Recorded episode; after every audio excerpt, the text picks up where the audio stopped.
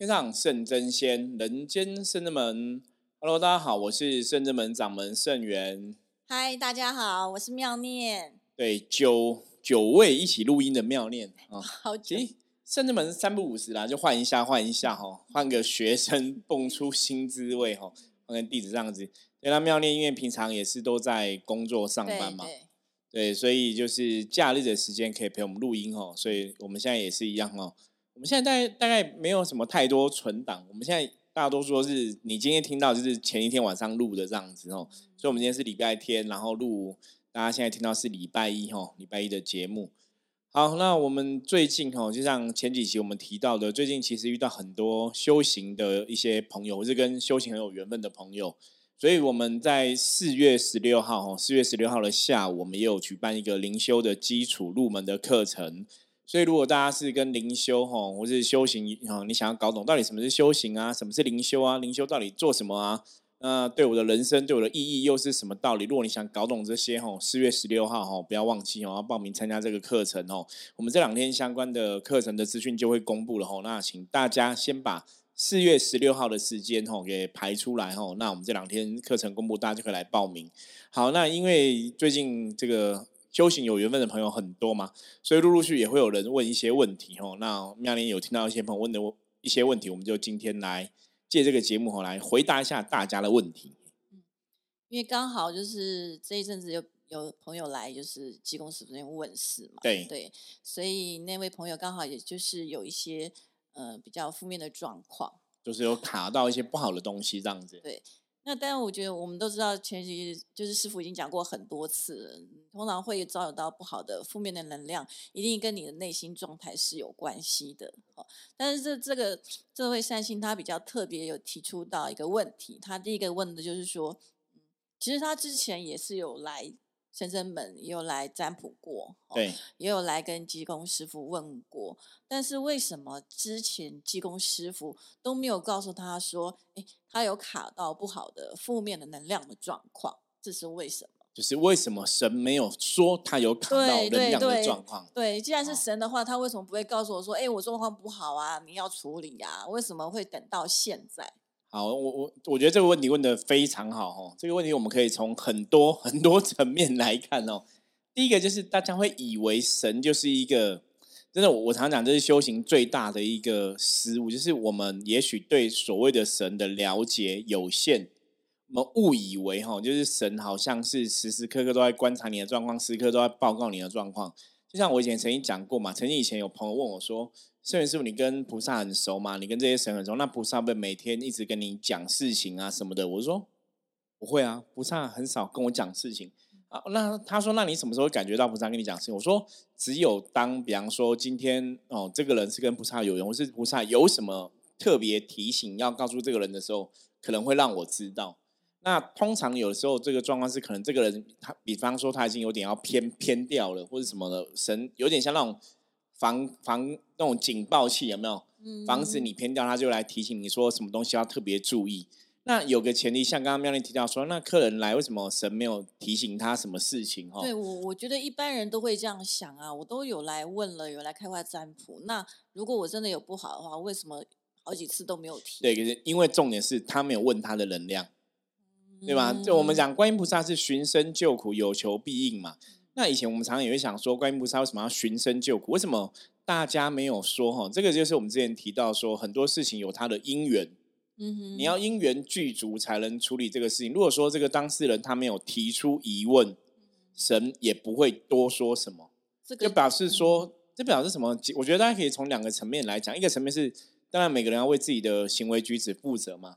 第二个是，当你没有说出来的时候，其实表示那个事情的处理的因缘还没有到。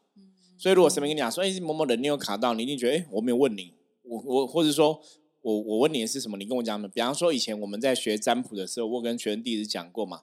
我说，今天假设这个人他来问问财运好了，嗯，对，那就你看到挂上说，哎，你爸爸可能已经身体不好，是你爸爸说，嗯嗯，甚至是我想要知道财运，他说，哦，真的哦，看起来你爸身体很糟哦，他觉得，哎。我没问你财运，你你管我爸身体干嘛？嗯，搞不好他跟爸感情不好或怎么样，就是他反而觉得你莫名其妙。嗯，那这个状态下，其实你也没办法帮他处理他的问题，你也没办法帮他解决他的问题。或者说他不问你，比方说他也没问你，他可能问你财运，问你工作，那你突然说，哎，你感情运很糟哦，可是他搞不好根本不想结婚啊，所以你回答他这个问题，他只会觉得第一个就是你不准，第二个就是你你多讲了我不想知道的事情，或者你讲了我已经知道的事情。或者是你讲，他会觉得说，其实这个问题根本就不存在。对，没有，或者是说这个事情是真的，然后可是他，然后呢，他也知道这个事情啊，所以你跟他讲，他也觉得，然后你对他没有任何帮助啊，他的疑问不在那边嘛，所以这个会造成一个问题，就是他没有没有问，然后我们多讲多讲的结果，只会造成第一个就是他也不会相信你讲的，因为他觉得我没有问你，你干嘛讲了个很奇怪？第二个就是你也帮不了他了，因为他已经不相信你了。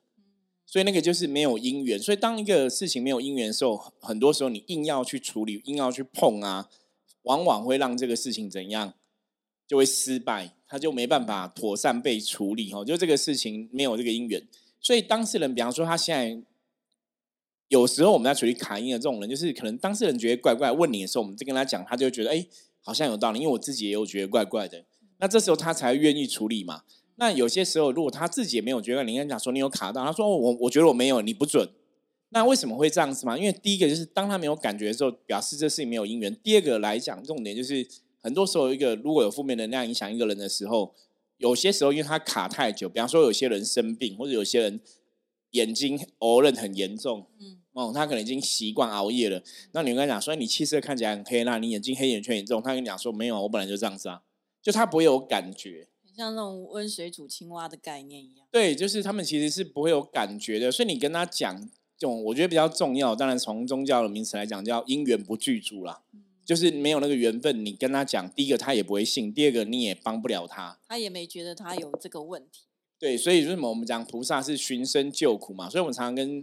很多朋友讲说，你在求神，你有信仰的时候，你其实真的要跟神明讲说，我的问题是什么？我我希望神保佑我什么？或者我希望神帮助我什么？就是要讲清楚、说明白。嗯，原来如此。那我相信，因为其实很多人还会有一个嗯，第二个问题就是说，他会觉得说比较特别的是，如果今天我这状况我是有卡到不好的话，那通常庙里面应该都是比较有神啊、正面能量的。那为什么我进去？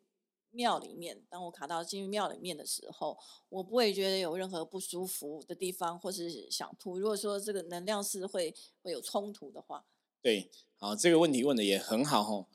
通常卡到我们会分几个状况来看。一般像如果大家有看以前那种什么台湾民间故事啊，什么台湾台湾哦传奇传奇之类的哈，那卡到如果他这个卡到的状况是鬼跟在你的旁边哦，阿彪跟在你旁边。他有可能，比方说你要进来庙，他就会进不来庙。以前我们就有客人问我说：“甚至是我如果卡到那鬼会跟我一起进庙里面吗？”我说：“如果他是跟在你旁边哦，那他可能就是被门神挡在外面，那你离开他继续跟你哦。可是有一种，如果说这个卡到他已经是进入你的肉体，比方说卡到你，通常这种负面无形卡人啊，最会卡哪里？那您知道吗？肠胃吧。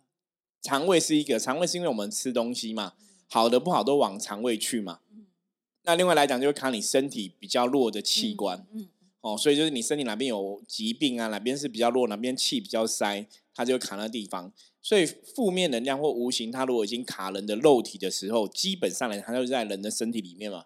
所以它去什么地方都可以去，因为它在你的身体里面哦，就是它不没办法像说那个门神可能会挡住，它就会脱落啊，不会不会。那如果卡在身体里面，就是跟你融合在一起这样子。我我举个例简单例子来讲，大家看嘛，像我们这个是有所谓的病毒，对不对？嗯。病毒如果假设今天病毒是在外面，在一个桌子上，在一个椅子上，你可能或是你手皮肤碰到而已，你是不是擦酒精，病毒就会死掉了？嗯。就病毒其实是跟你是分离的，它没有进入你身体嘛。嗯。可如果病毒进入你身体，那医生可以说，那我喷，我常你给你灌喝酒精好了，喝一喝病毒就会出去，不会吧？喝死掉。对，就对啊。那为什么病毒在外面，我们可以用酒精擦一擦就死掉了？就是它进入你身体，它就跟你身体的其他病毒，跟你身体的细胞融合在一起嘛。感觉像是你的身体掩护了这个负。对，就是它已经跟你的能量融合在一起了，所以它不是。你看，我刚刚讲了，病毒如果在外面，我们其实用酒精擦一擦就可以把它消灭掉了。嗯。可是它进入你身体里面，为什么不能用这个方法？因为他的状况不一样了嘛。因为它进入你的身体，跟你身体能量融合在一起嘛。所以一样啊，阿飘如果今天只是卡在外面，我们把能量切断，它就会离开了，很简单。可是它如果进入你身体里面，不好意思，它就跟你融合在一起，那你就必须要用别的方法来驱离、分离这个负面能量。所以进，即便是进到庙里面，庙里面的正面能量很强，可是在里面的那个阿飘，他也。就是不会跟你的能量跟正面的能量会对他有所反应。要对那个就是要看状况，一个就是他可能刚开始卡进去，你可能那这个当事人也比较敏感的话，他就有感觉说可能会头痛、头晕不舒服，或者那个负面能量反应很强烈。那如果那个负面能量其实是他已经。比较有点像半融入你的状况了，嗯，就跟你已经有点同化了，你知道吗？就是一开始进入，像我们的身体是，好，比方说我们白血球会攻击不好的东西嘛，嗯，那人的身体的能量也是会去排挤不好的东西，对，所以当不好东西要攻击你的时候，有时候你就可能会头痛啊、头晕啊。我们之前讲嘛，负面能量影响，你就觉得哎头不舒服啊、想吐啊，一开始你会有感觉是很敏感，就会这么不舒服，嗯，可是如果它融入了。那个感觉就会有点像人家讲闻香水，闻久了之后没有，就闻就闻不到味道。对，那个能量久了，它就跟你融在一起了。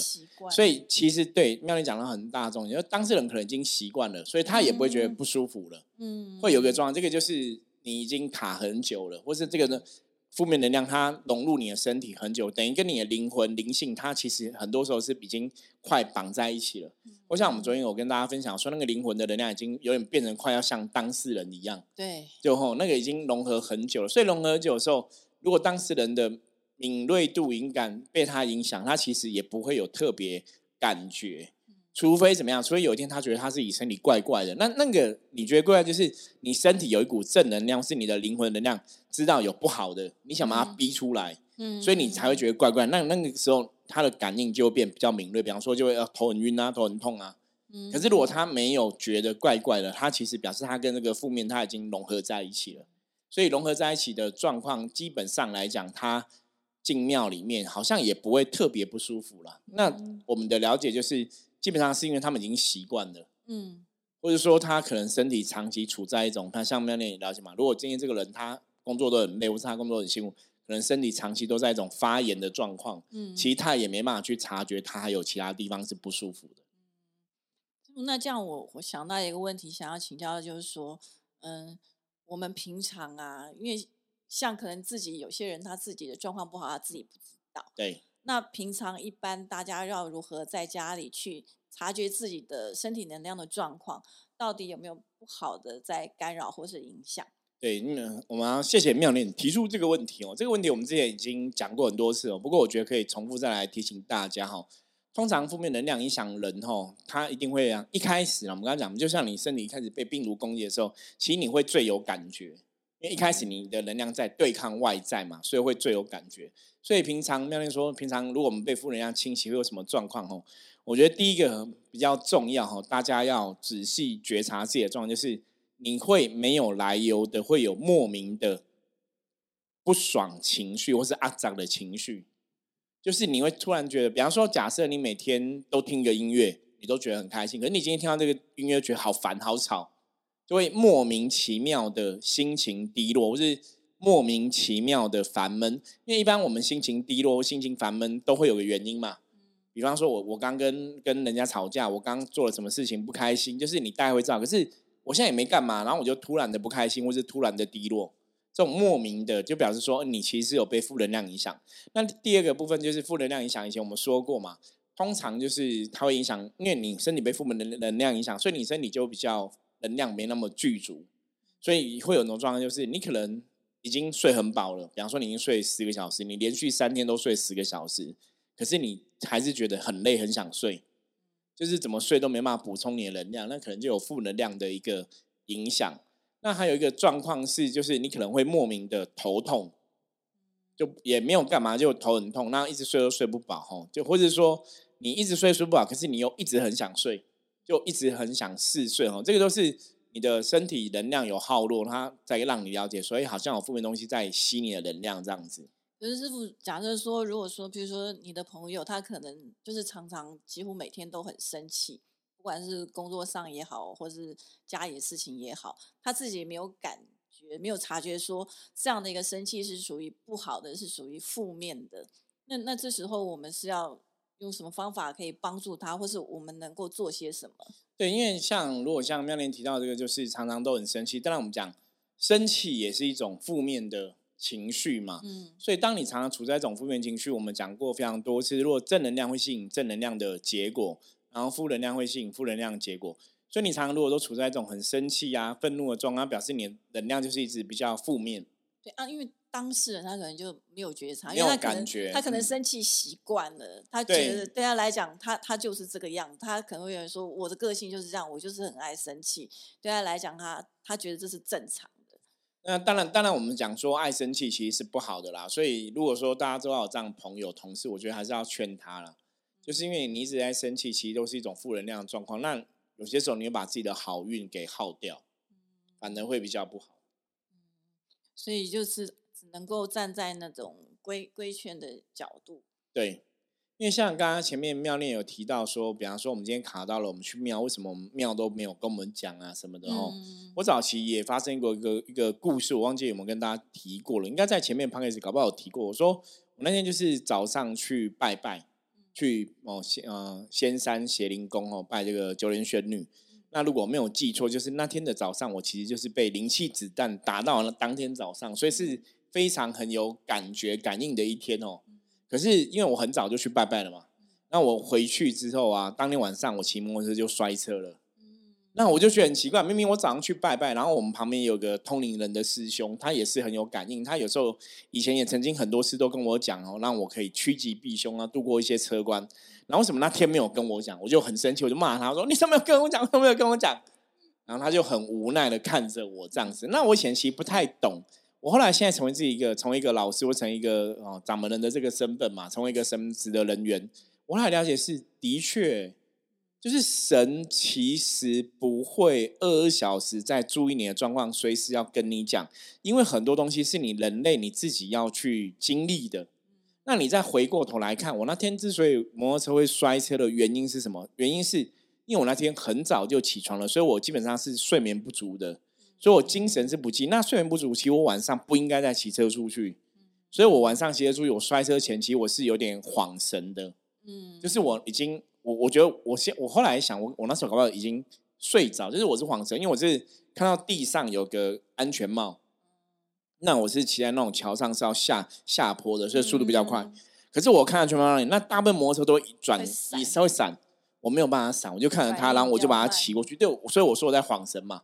所以你那种状况下，你要看，所以那个状况是神明不保佑吗？我常常讲说，信仰上就是一念之间。我我当下虽然很生气，说他没有提醒我，后来我认真想，因为我摔出去其实还蛮，就是跌倒还蛮严重的。可是我摔出去之后，我后面其实有一台汽车停下来，有一对夫妻跑下来，他看到我摔出去很严重，很紧张，说你有没有？先你有没有怎样？你有没有怎样？就这样看，然后他们车就停在我摩托车后面嘛，所以后面就不有车子来追撞。你懂吗？就你从另外角度来讲是，哎，其实搞不好有神明保佑，因为我我后来的状况是我都皮肉伤，就是擦伤，虽然看起来车祸好像很严重，可是我其实是皮肉伤。就后来，然后皮肉伤，我本来脸脸是整个磨在地上是擦伤的，然后那时候刚好因为眼镜也摔坏了嘛，因为我当时有戴眼镜，现在是有做镭射眼镜。好，那时候戴眼镜就眼镜的话，我就去眼镜行修理，就眼镜行老板。娘很可爱，她拿一个很厉害，我都说那个药是金创药。哦，古时候武侠小时候，电影那种金创就很厉害。他就拿那个药给我，他说那个对擦，他就看我摔车嘛，看我脸都受伤，他说那个对脸这种擦伤、皮肤受伤很有帮助。所以他就给我擦啊，我就擦那个药，一直擦擦，就那个后来我的新皮长出来之后，那个疤就整片撕下来，有点是像是那种沙龙 pass 一样。嗯，所以然后撕下来之后，整个疤都不见了，就是我脸整个没有留下任何疤。所以你从另外一个角度来看，我那时候觉得，哎，搞不好是神明有保佑。嗯，所以我的车祸就大事化小，小事化无，而且我也去看看眼镜，然后也也人家介绍了一个很好用的药。所以那个药，我们圣子们现在还有在用哦。那个就是圣子们很多学生弟子都有用过，是很厉害的一个传统的那种药，就对，就外伤用的药哦。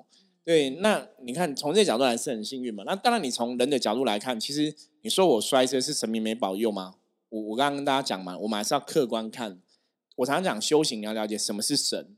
嗯，如果今天假设好，我今天拜神，那神明二十小时保佑我，跟你讲，那我应该不会死掉吧？因为神都在保佑我了，那我也不用吃饭了吧？可是事实上不是嘛？我们说神不是这样的一个存在嘛？神就像老师一样，他教你东西，帮助你人生过更好。就像你在学校读书，你在大学读书，老师会教你多技能嘛？可你出社会要自己工作，你不能出社会说，等一下我去请我老师来上班，然后赚钱给你，请老师来养你，不可能是这样子的存在。所以我常常讲修行，大家对神真的要去了解。所以为什么像我们四月十六号要去开一个课，去跟大家讲灵修的基本、修行的基本？因为如果你真的误解神，其实你在修行的过程中，你会发现你一直找不到重点。嗯，你反而不晓得该怎么修，是怎么跟神接触。所以像这个就是一念之间转念。像我刚刚讲，我前面摔车的事情，你可以觉得说是神明没保佑，你也可以觉得神明有保佑，所以大事化小，小事化无。